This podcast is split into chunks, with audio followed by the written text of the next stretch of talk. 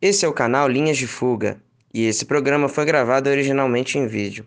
Caso queira saber mais alguma informação, leia na descrição do episódio.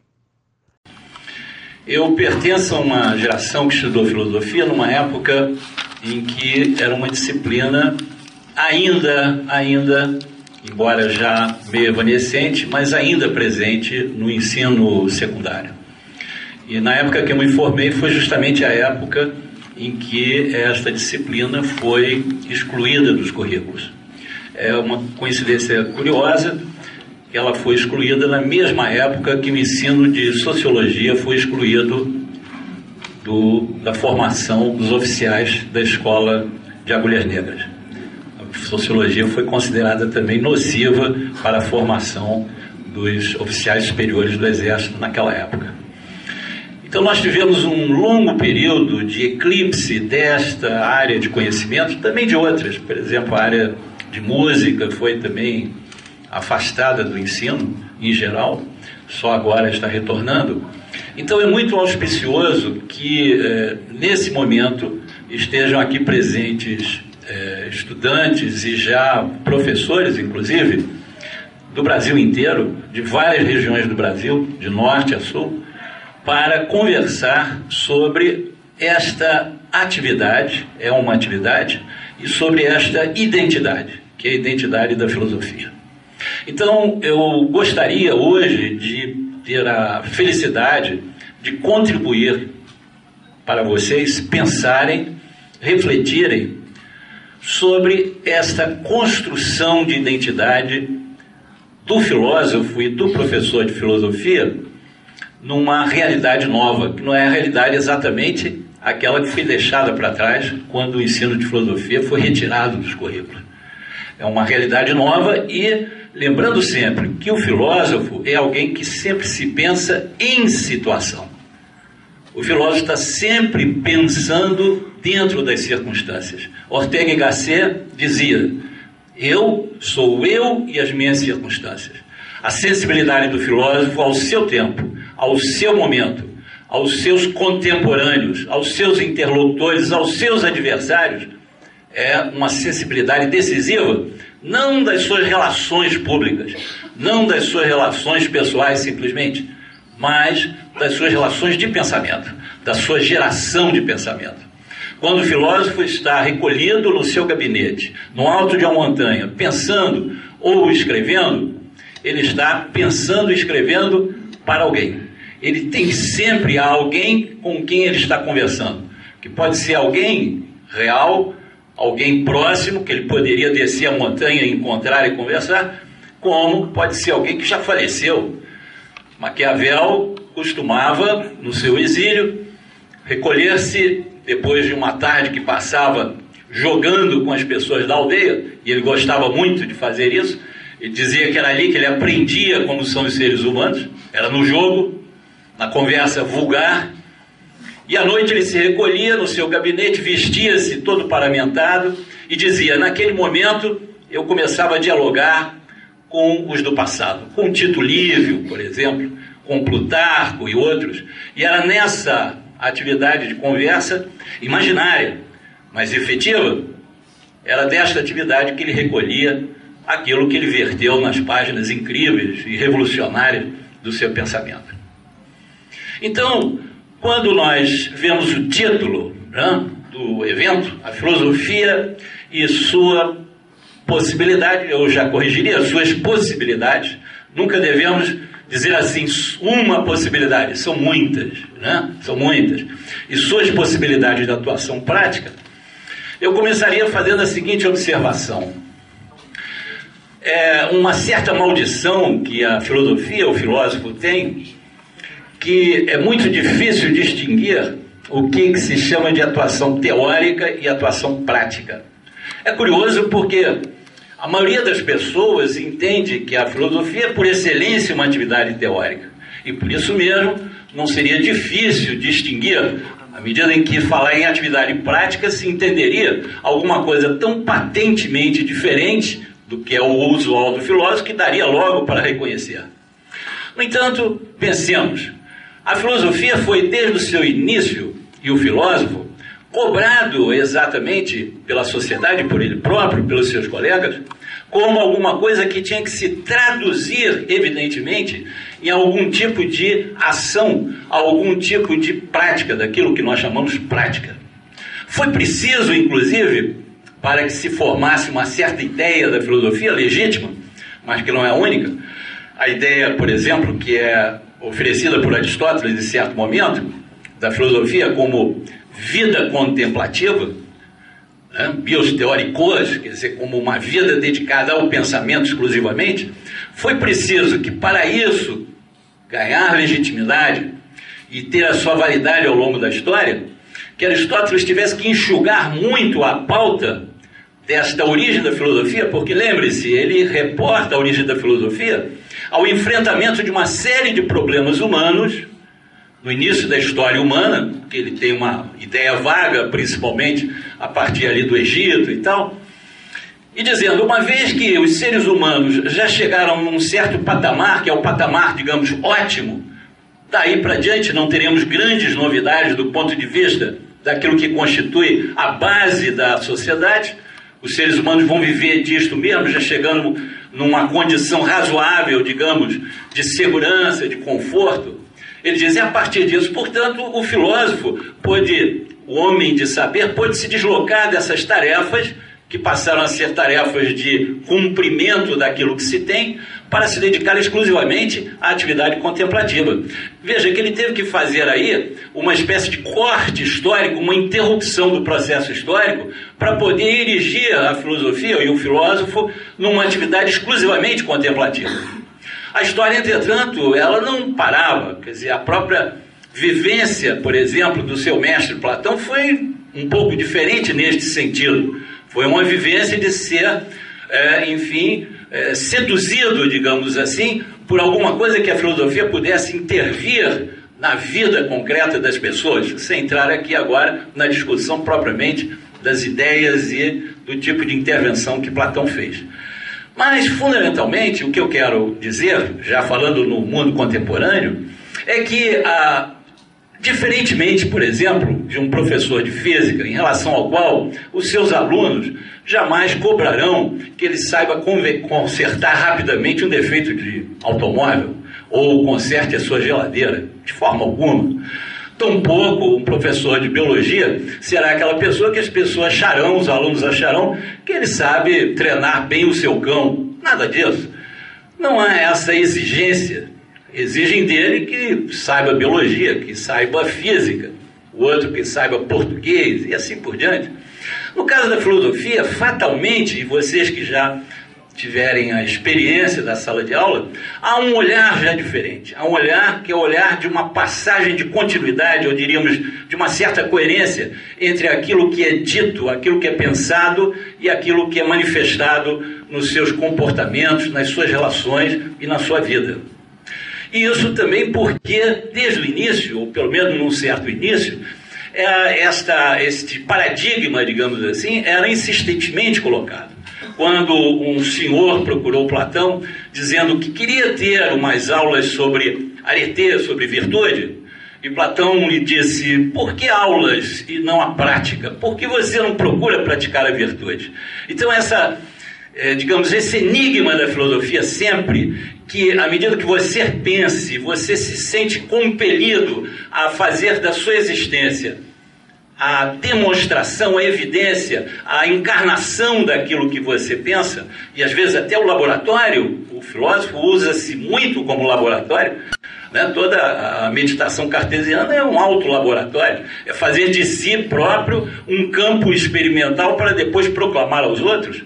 Mas essa colagem que existe entre o campo da contemplação, da teoria, do pensamento e aquilo que é vivido, é algo que imediatamente é percebido pelos outros, é uma espécie de etiqueta que muito rapidamente é cobrada daquele que se dedica à filosofia e, sobretudo, nesta eh, área de ensino secundário, onde você tem contato principalmente com as pessoas que estão inquietas com a sua existência, pessoas que estão em busca de algumas referências, de algumas dicas, de algumas luzes sobre o seu andar na vida, e portanto, onde não bastam as palavras que são ditas, mas são cobradas também certas pertinências existenciais daquilo que é dito. E, obviamente, o filósofo é um ser humano comum e que não pode se tornar um profeta, não pode se tornar um mártir sistematicamente para poder evidenciar e fazer a demonstração da veracidade, autenticidade ou legitimidade das suas ideias. E nós sabemos que há temporalidades diferentes nessas questões. Mas o fato concreto é que, no caso da filosofia, esta imbricação do que, que se passa no plano do pensamento e aquilo que se passa num plano que vamos chamar genericamente de prática é uma implicação já de origem.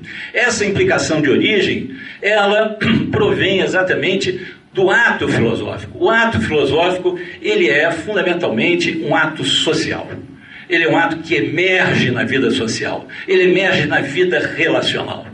O ato de pensamento não é jamais um ato solitário. Há momentos de recolhimento, há momentos de introspecção, como, digamos, tonalidades do processo de pensamento. Mas, como já disse antes, mesmo na introspecção mais recolhida, há sempre interlocutores.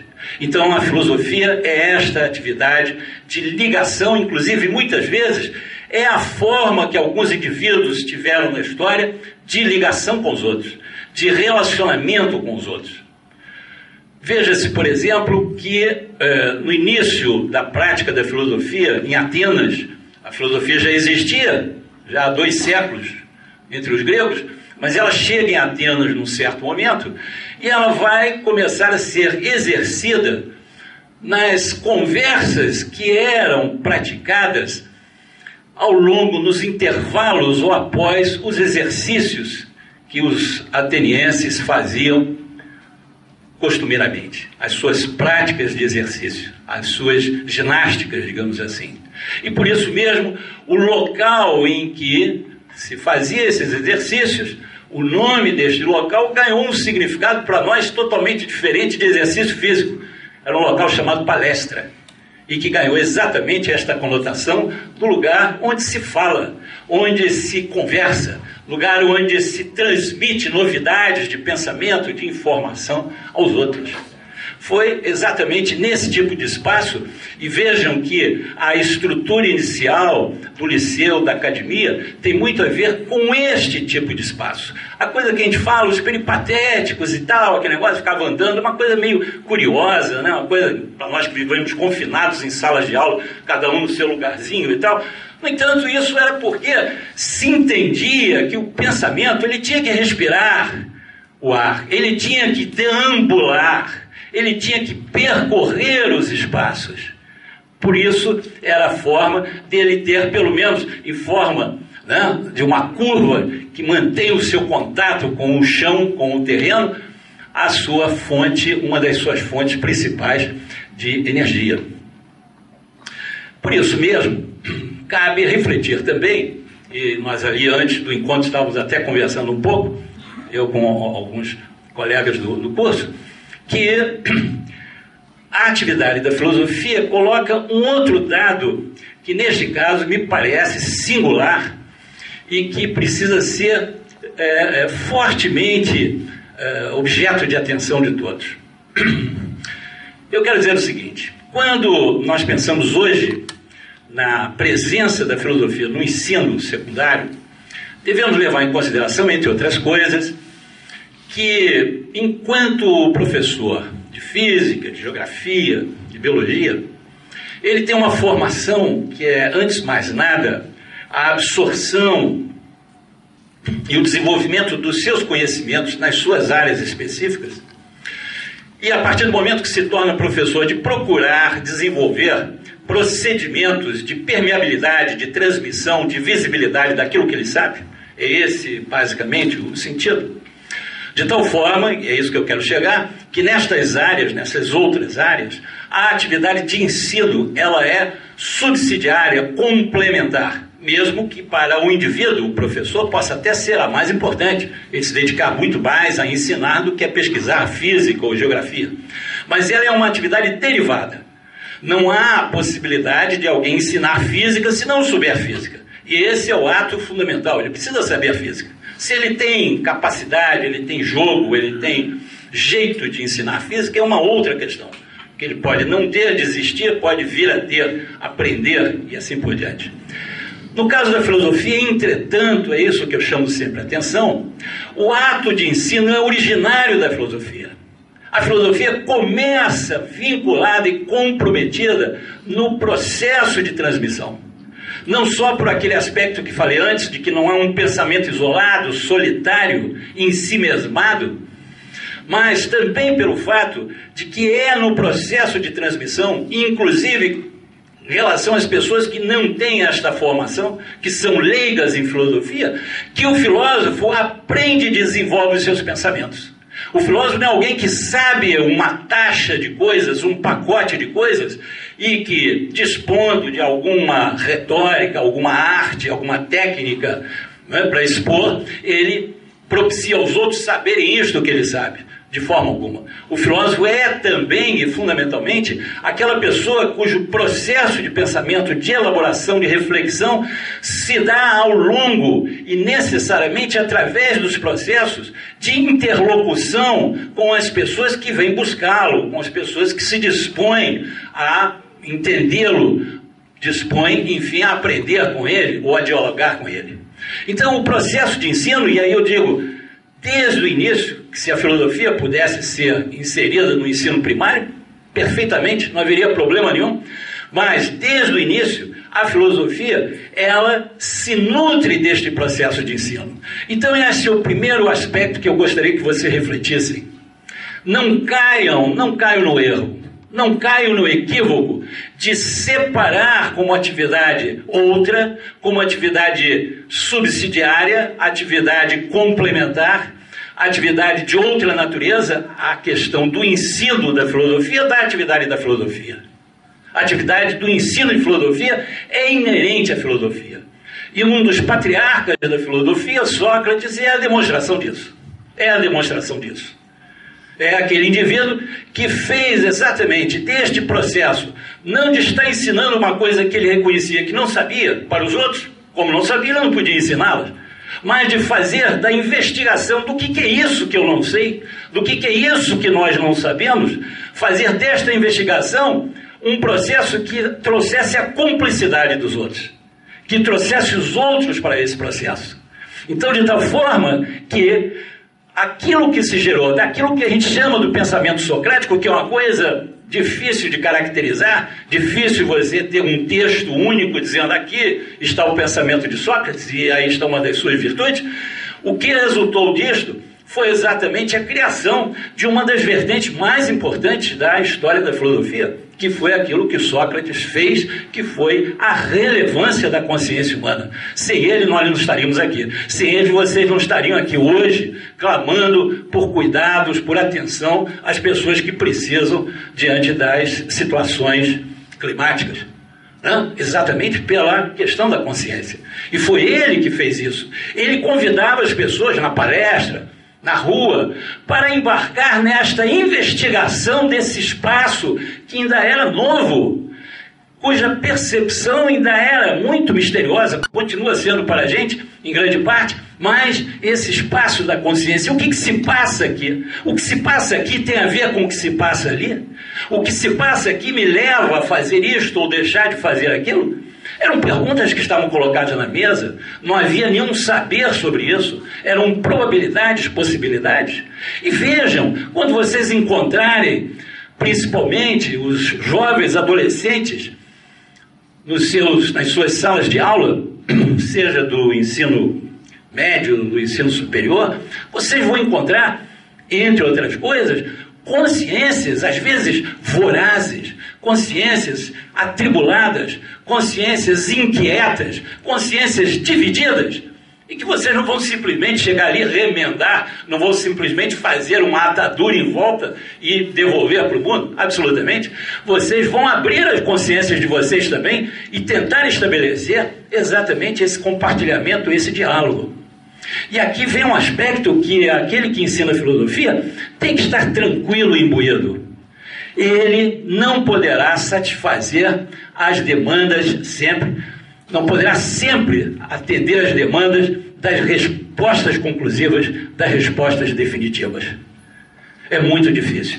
E ele terá, inclusive, que fazer isto, o aspecto aporético da filosofia, usando um termo técnico, o aspecto indefinido, às vezes, das conclusões, aquilo que assustava muitos filósofos, o Kant, por exemplo, basta alguém, dizia o Kant, basta alguém ter uma teoria na área de metafísica e se considera que ali, consolidando toda uma investigação, toda um, uma conquista de conhecimento, imediatamente surgem críticos e duas ou três outras teorias. É um inferno, dizia ele no prefácio da crítica. O próprio processo escolar, ele contribui para isso, no processo todo das múltiplas escolhas, há uma resposta que é certa. Uma das quatro, cinco, seis é a certa. Então existe um saber certo. Ora, nós sabemos que grande parte das coisas do mundo, até das coisas que são objetos de conhecimentos consagrados e consolidados. Vocês sabem, por exemplo, que no campo da mecânica celeste continua a ser até hoje um problema que foi enfrentado por Isaac Newton no século XVIII. É um problema continua, o problema dos três corpos. Ainda não se tem clareza de como é que se faz o cálculo exato das interações de gravitação de movimento entre três corpos. Isso é um problema. Vejam bem, ele permanece aí. Então, não estou falando aqui nenhuma apologia da desconstrução e do abandono, da renúncia aos processos de conhecimento. O que eu estou chamando a atenção é que vocês, como professores, seja na sala de aula, seja no ensino complementar, no ensino voluntário, seja o que for, vocês terão que assumir tranquilamente esse aspecto, um das limitações pessoais. Isso é fundamental subjetivamente, enquanto indivíduo, não podem ter a pretensão de serem aquela esfinge que tem a resposta para tudo. Né? Para as suas próprias perguntas, inclusive, muitas vezes, não tem as respostas para as suas próprias perguntas. E segundo, que há questões que muitas vezes valem mais como problemas do que como respostas. Há muitas questões que são importantes de serem trabalhadas, mesmo que não tenhamos resposta. Por exemplo, qual é o valor da vida? Isso é uma pergunta que não tem resposta definitiva. Não há resposta definitiva. O valor da vida num campo de concentração, o valor da vida numa pessoa que está a risco de perder a vida, o valor da, da vida de uma pessoa que está curtindo o verão e as férias numa praia. Muito bem, o valor da vida de uma pessoa que está numa mesa de cassino, jogando os últimos tostões que ela levou. Muito bem, o que é isso? Mas o importante é haver a pergunta. É o fato dos seres humanos continuarem se perguntando, continuarem refletindo sobre o valor da vida, que dá valor à vida. É essa primeira fonte de valor da vida é a pergunta. Pergunta criteriosa, pergunta tensa, pergunta honesta, digamos assim, sobre o valor da vida. E é isso que, numa certa medida, será importante transmitir às pessoas.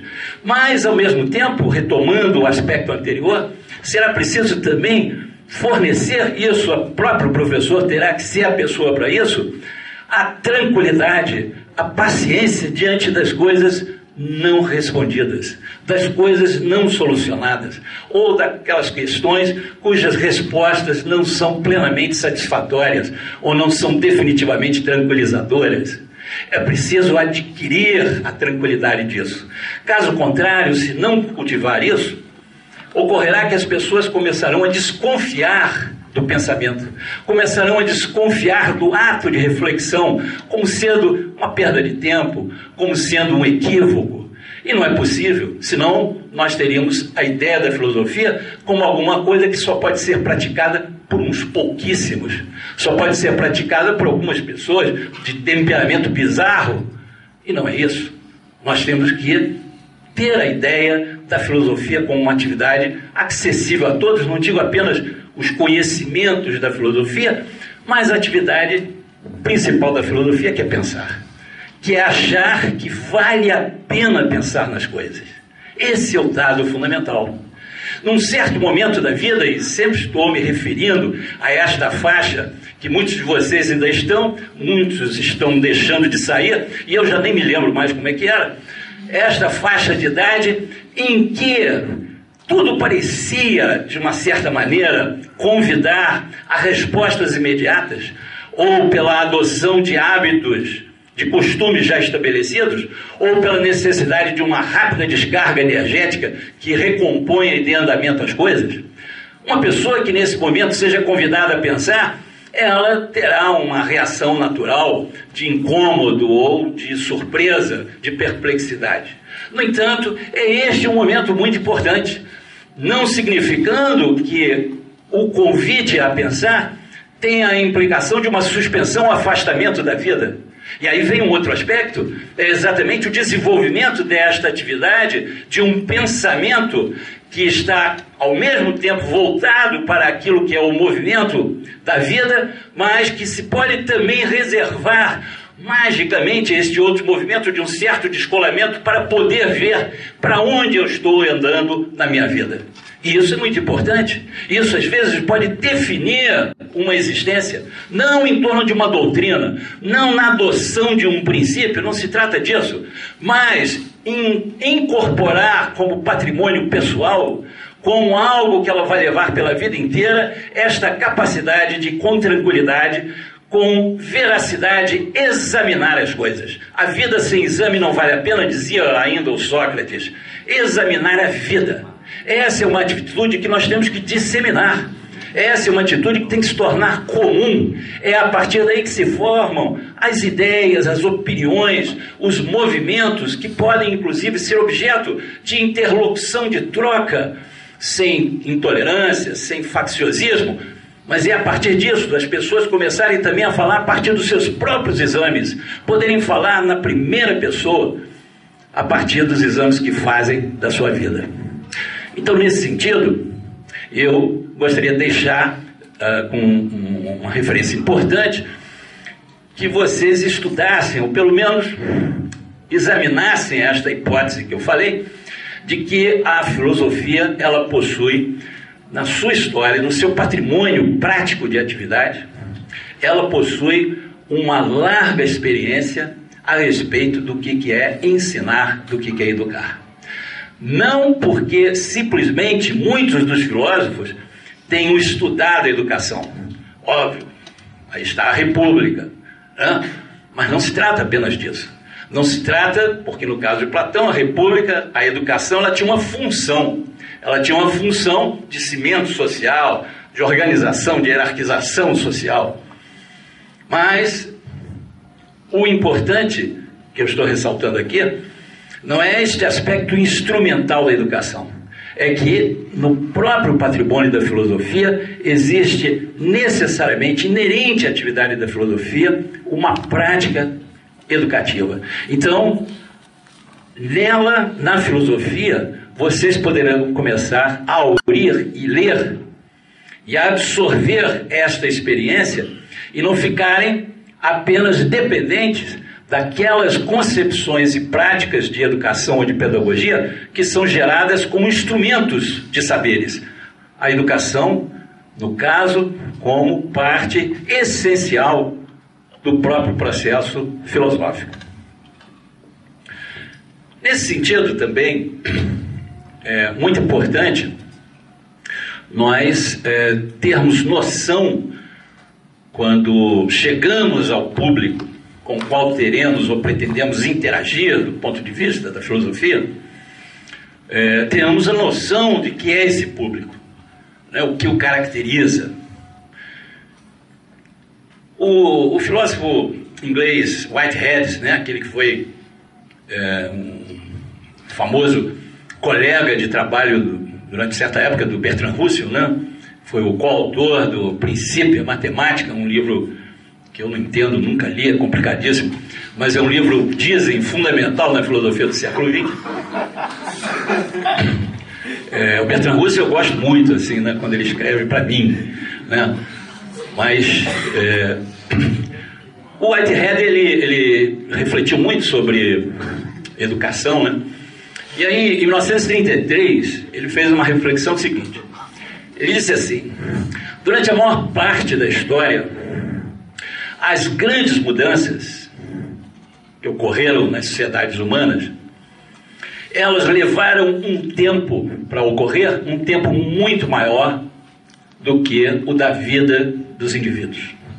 Ou seja, as pessoas morriam e essas mudanças não haviam ainda se completado.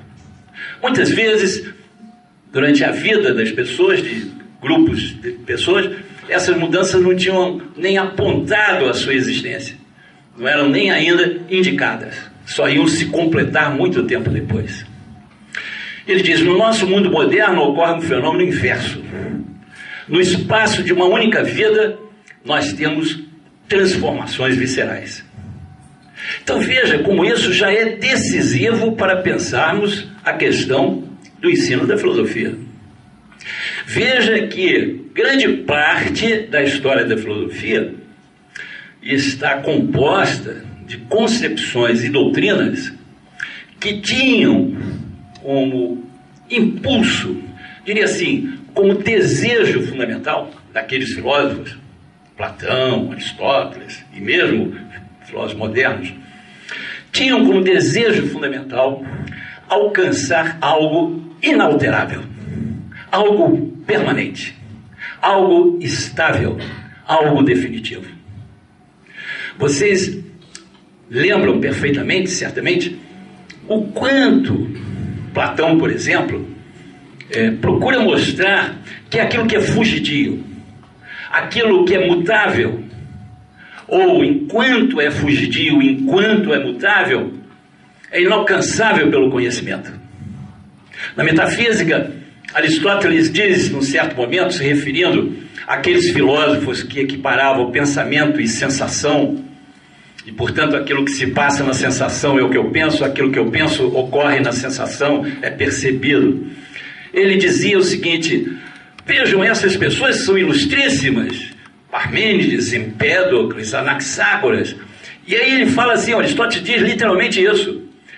Vendo isto, aquele que começa a estudar filosofia fica em pânico, porque para ele, filosofia, diz Aristóteles, é como correr e tentar pegar um pássaro que está sempre voando. Olha que imagem bonita!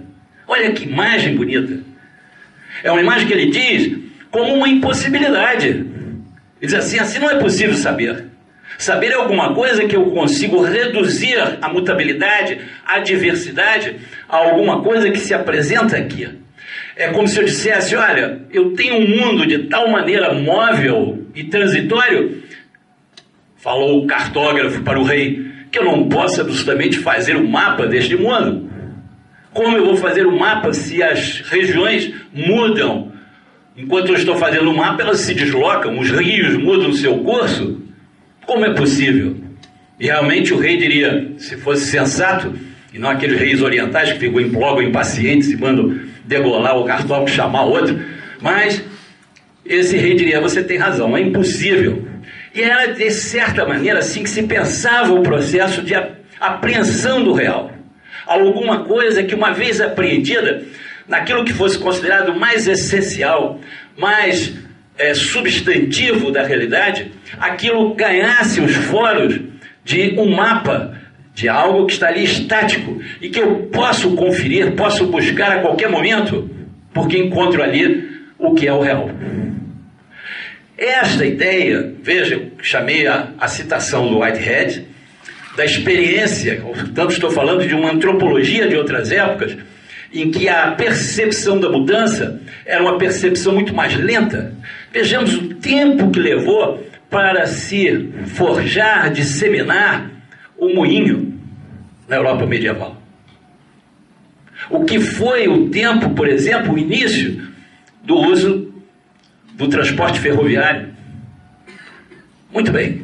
Então, essa própria percepção de um tempo, digamos, estático, de um tempo, de uma temporalidade longa, esticada, é, propiciava a ideia de que a essência das coisas, e portanto o conhecimento delas, devia se traduzir em conceitos, ideias, apreensões as mais estáveis e estáticas possíveis.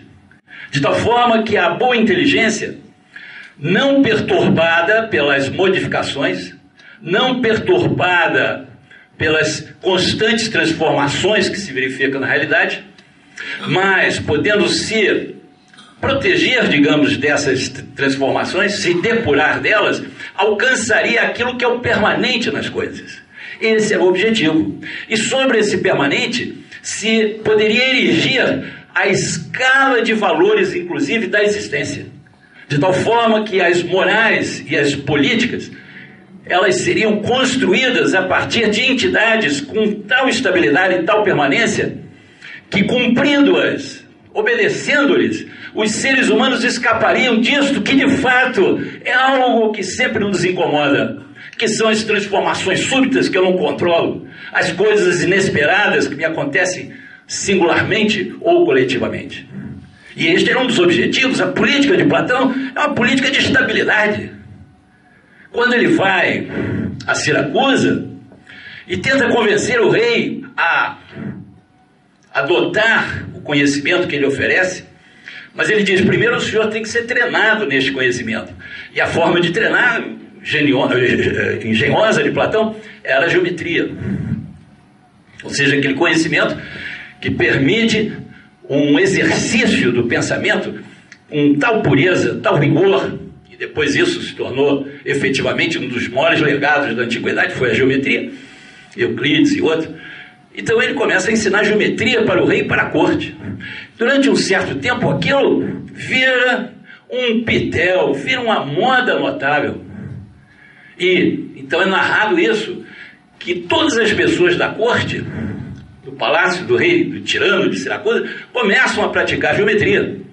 E acaba dizendo este narrador: o chão do palácio fica todo cheio, é colocada areia no chão do palácio para as pessoas poderem, na época, vocês sabem que geometria não era apenas pensada, a geometria era praticada, a geometria é construída, né? se desenhava as coisas. Era esse o processo de demonstração. O que dava, veja como isso é importante, isso aqui é um parênteses da minha aula de epistemologia. É, é, se dava aí uma conjunção muito feliz do pensamento e da realidade, chamada realidade. Pois bem, então o palácio de Siracusa foi atapetado de areia e durante um tempo as pessoas só se dedicavam a isso. Os visitantes ficavam pasmos. O que, que essas pessoas ficaram loucas? Passam o dia inteiro desenhando. O que, que é isso? Bom, depois deu-se aquela tragédia toda. O rei acabou, segundo Platão, não entendia nada. O rei acabou enchendo o saco e tomou outro rumo e despachou Platão, enfim, aquelas desventuras todas em série que foram vividas por Platão. Né? Mas, vejam, esta busca de alguma coisa que se eternize. Então vejam como é importante, nós já vivemos numa outra época, esta citação que fiz do Whitehead, chamando atenção para este aspecto que é o fato de que hoje nós vivemos transformações tão aceleradas, tão intensas, que nós muitas vezes temos que renunciar a compreendê-las, deixar para outro momento, deixar para alguém que possa entendê-las e eu efetivamente buscá-la, dizer, ela me explica isso, não, ou faz logo isso porque eu não sei fazer. Essa vivência, ela começou a suscitar uma experiência de mundo Veja agora o contraste. Nesta, neste marco, digamos, de uma metafísica, ou diríamos, de uma ontologia da permanência e da estabilidade, as mudanças ou seriam muito lentas, ou seriam as mudanças cíclicas inerentes à natureza dos seres. Óbvio que estes filósofos da permanência não desconheciam que as frutas nascem verdes amadurecem, apodrecem. Claro, mas isto como expressão rigorosa da natureza daquela fruta. Era essa a ideia. Então, o mundo era mais ou menos assim. Você tem a básica estabilidade e você tem algumas coisas que mudam dentro de um ciclo previsível e costumeiro de mudança, das estações do ano, por exemplo. Nesse contexto, quando ocorrem mudanças de outra ordem, elas são, além de difíceis de explicar, elas são mudanças que traduzem algum risco de ruptura da ordem do mundo. E por isso são ameaçadoras. Por isso são objeto de temor, objeto de explicações, às vezes fantásticas, e, sobretudo, despertam nos seres humanos um anseio de restabelecer essa ordem a qualquer preço, tanto do ponto de vista civil quanto do ponto de vista religioso, transcendental e assim por diante. Vejam que, no início da filosofia, um dos méritos atribuídos, isso pode ser uma anedota, ou pode ser uma má, má interpretação, mas um dos méritos ficou nas biografias repetidas dos filósofos, Tales, por exemplo, foi o de que ele teria previsto um eclipse. Né? Isso como um ato é, respeitabilíssimo, ato que despertava reverência. Mas por que isso? Porque o eclipse era exatamente um desses fenômenos que rompiam de um fundo de uma ordem estabelecida e ameaçavam bagunçar essa ordem. O eclipse podia não terminar, por exemplo, imaginem isto: o sol engolido por uma sombra e a sombra lá continuava e não saía, não largava o osso, o dragão, seja o que fosse. Isso era um risco. Quem que sabia que podia ser diferente? As pessoas ficavam em suspenso, as batalhas paravam. Os exércitos ficaram estáticos. E ali ficavam aguardando o desfecho. Aí finalmente a sombra abandonava e o sol refugia. Era isso. E o que, que se sabia disso? Nada. Isso podia acontecer de novo. Isso podia acontecer repetidamente, a sombra voltar. O que, que ia se fazer em relação a isso? Essa era uma questão vital para os seres humanos. Hoje nós olhamos isso como curiosidade histórica. Mas isso era tão importante quanto é hoje você saber se vai ter uma chuva mais forte ou não. É a mesma coisa. Então aquele indivíduo, esse primeiro filósofo, Tales, além de saber que tudo era água, etc, etc, ele foi um indivíduo que, ao qual se atribuiu esse mérito de ter previsto.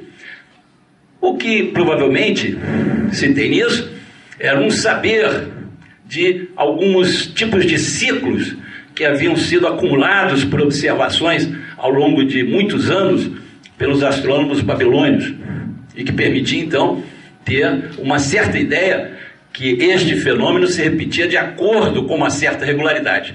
Então você veja como temos aí, neste é, objetivo de detectar o ciclo do eclipse, a tentativa de retomar uma regularidade, uma estabilidade em relação a fenômenos que são a ameaça da ordem da estabilidade.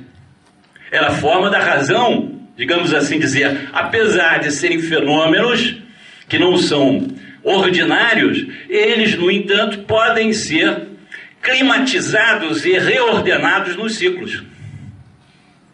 Era essa a ideia. E com isso se restabelecia algum padrão de ordem. E a jogada ficava tensa permanentemente nesses objetivos.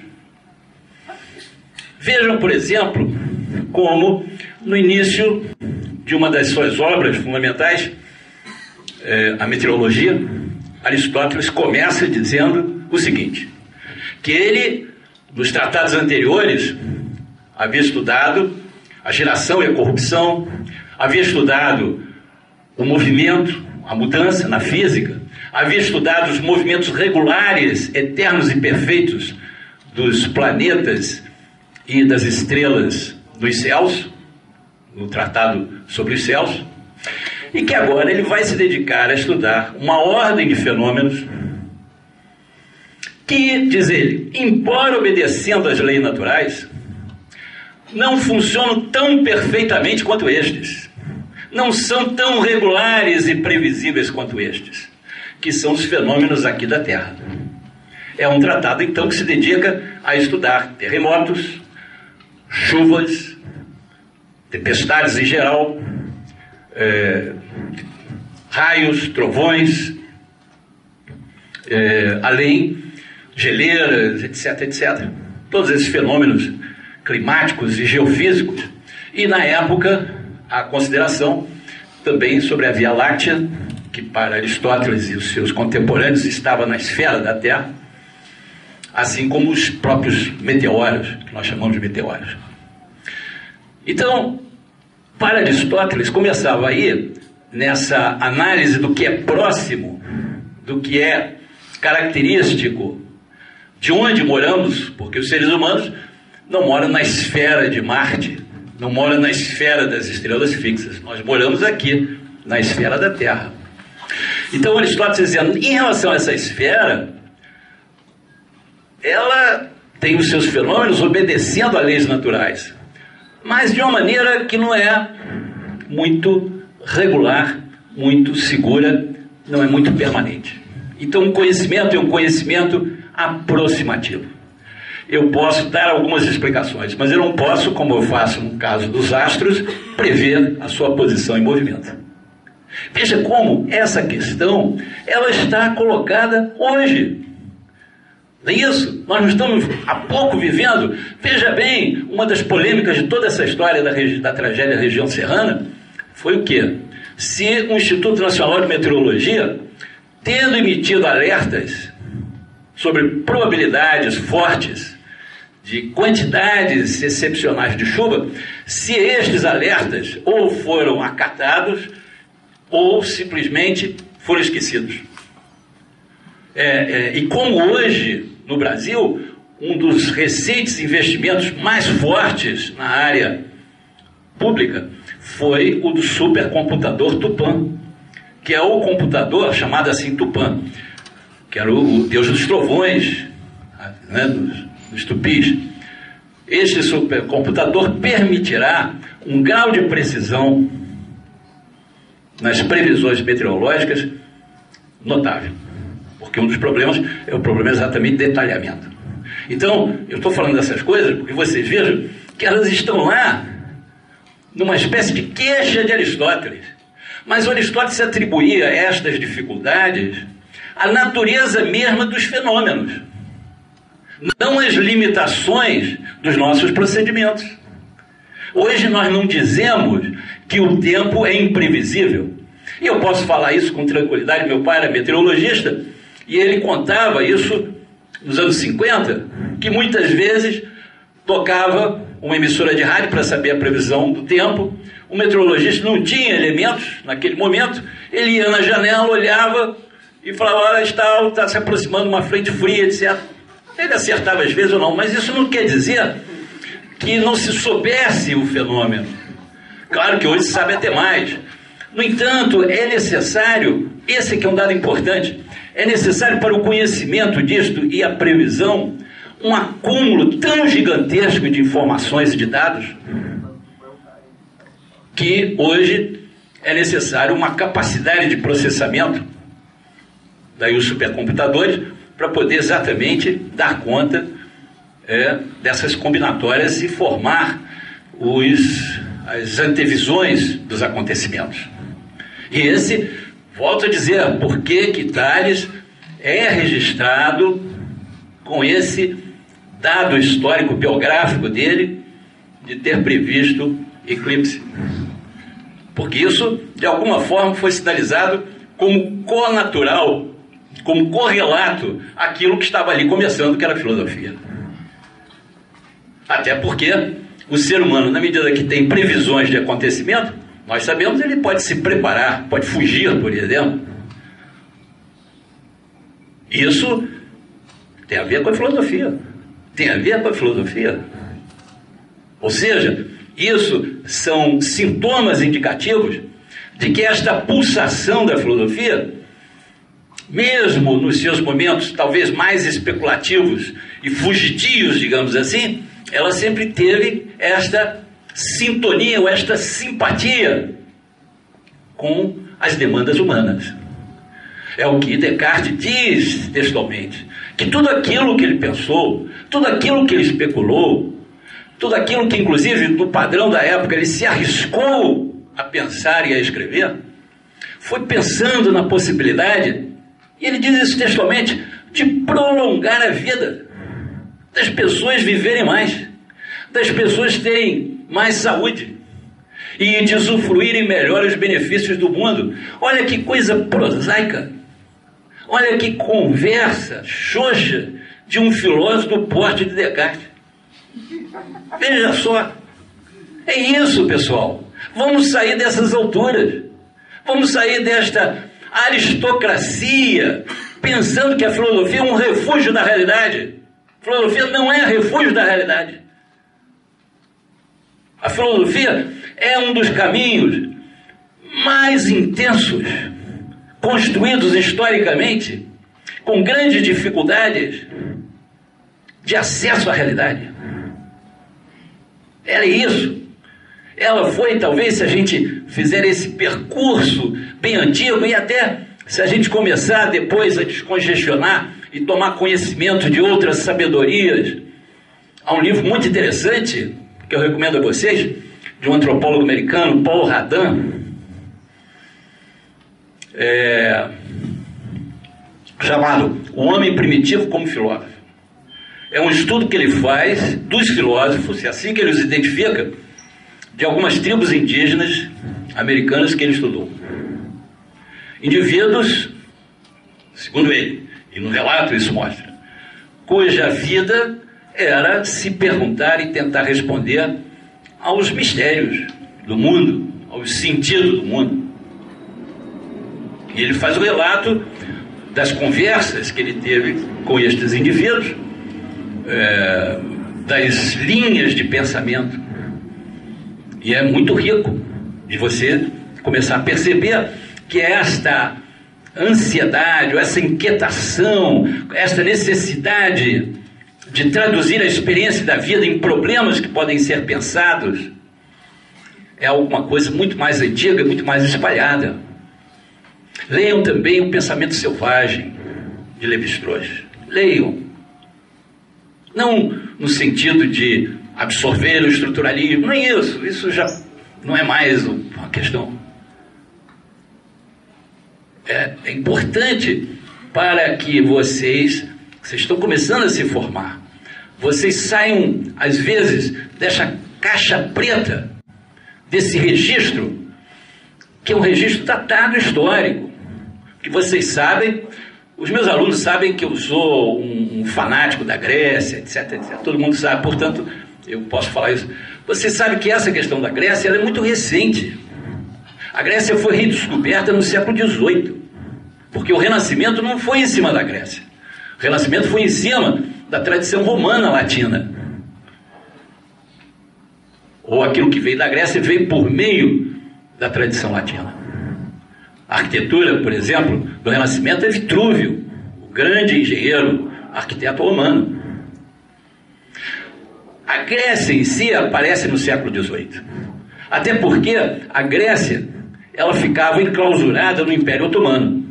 Então é no século XVIII que, por necessidade do Império Otomano, está começando a ficar fraco, precisa agora dos conhecimentos e tecnologias militares da Europa, começa a permitir um acesso maior. Então as pessoas começam a ter uma onda de viajantes à Grécia. É um capítulo interessantíssimo. Proporção de europeus que vão visitar a Grécia e começam a ficar, ora, decepcionados, porque não era nada que às vezes esperavam, ou então ficam deslumbrados. E houve particularmente um alemão, Winkelmann, que se tornou porta-voz exatamente disso que se tornou durante muitos anos, muitas décadas, séculos, o padrão da estética, que é a chamada estética clássica. Era, por exemplo, a concepção de que as estátuas gregas eram todas de mármore visível, branco, e só depois se descobriu que os gregos adoravam cores fortes, vermelho. Era toda a ideia da simetria, do equilíbrio, de tal forma que este padrão, vejam só como se deu a história, esse padrão estético, esta apreciação nova da Grécia como estética, depois os acontecimentos que levaram à redescoberta de Troia, etc.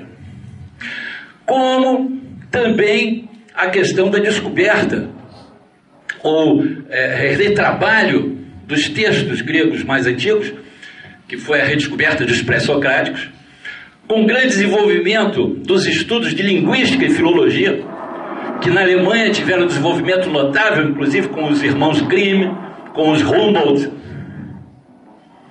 e que vai levar a essa redescoberta da origem do Ocidente, Na mesma época, vejam só, que William Jones, o inglês, estava descobrindo o sânscrito na Índia. E aí se começa a fazer toda uma fabulação do arianismo e do indo-europeísmo. É disso tudo que nasce uma espécie de congelamento de uma referência de pensamento.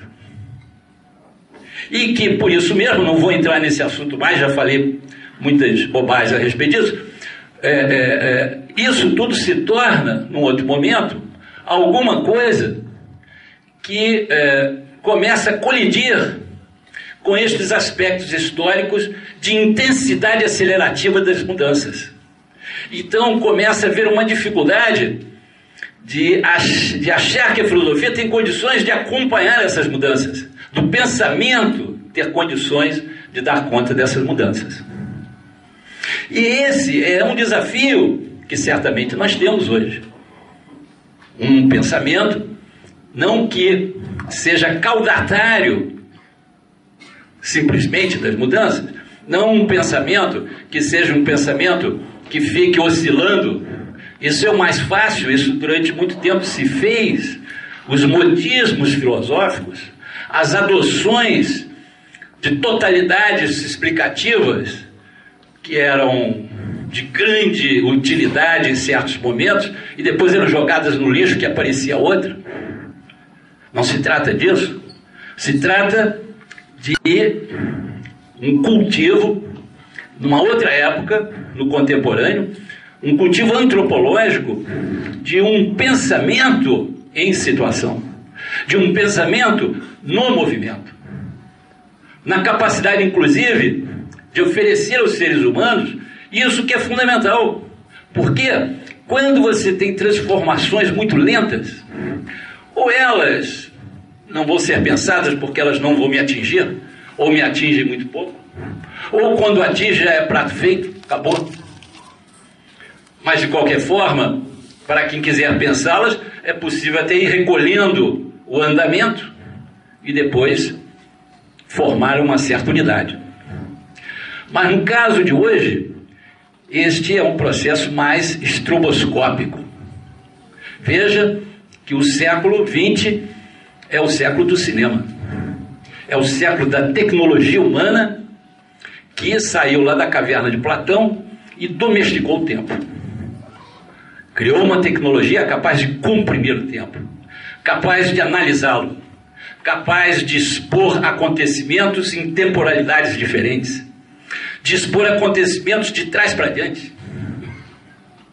Então, eu convido vocês para vocês poderem chegar nas turmas novas, chegarem como pessoas que serão acolhidas como parceiras da construção do pensamento contemporâneo, da abertura dos horizontes para o ser humano contemporâneo todo o patrimônio da filosofia, não só da nossa, como de outras filosofias, é decisivo nisso. Mas é preciso exercitarmos exercitarmos a capacidade de formular problemas, de discuti-los nesta pulsação do mundo atual. Do mundo cheio de informações, uma quantidade de bits que um bibliotecário de Alexandria ficaria absolutamente desconcertado, mas que justamente por isso é necessário desenvolver novos procedimentos, novas práticas, novas, novos costumes humanos de pensamento e reflexão sobre tudo isso. Então, isso que eu vejo como tarefa principal do ensino de filosofia no segundo grau. E é isso que eu acho que vocês devem pensar e ao pensarem, só para terminar, com duas observações. A primeira, evitem começar a filosofia, porque nós, normalmente, eu pelo menos foi assim, a gente começava muito estudando esse compartilhamento, mito e razão, doxa episteme, opinião e ciência. Evitem isso. Evitem no sentido de que esse tipo de distinção, que não é uma distinção apenas topográfica, é uma distinção hierárquica. Ela tem um efeito imediato de desqualificação do outro. Pensem nisso. E a segunda questão: tenham os colegas das outras disciplinas como parceiros. Não pretendam fazer da filosofia um pedestal, nem fazer de si próprio vestais de um conhecimento transcendente enquanto eles trabalham com o plano da empiria, da sensação. Aprendam com eles, incorporem seus temas. Façam um trabalho cooperativo, ou pelo menos pensem lá no, no Liceu de Aristóteles, pelo menos era assim. A opção de gente trabalhando todas as ciências.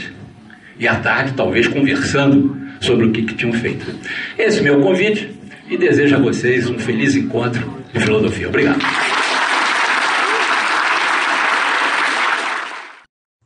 Esse foi mais um programa do canal Linhas de Fuga. Para ver mais materiais, acesse o nosso canal no YouTube, Instagram ou Facebook.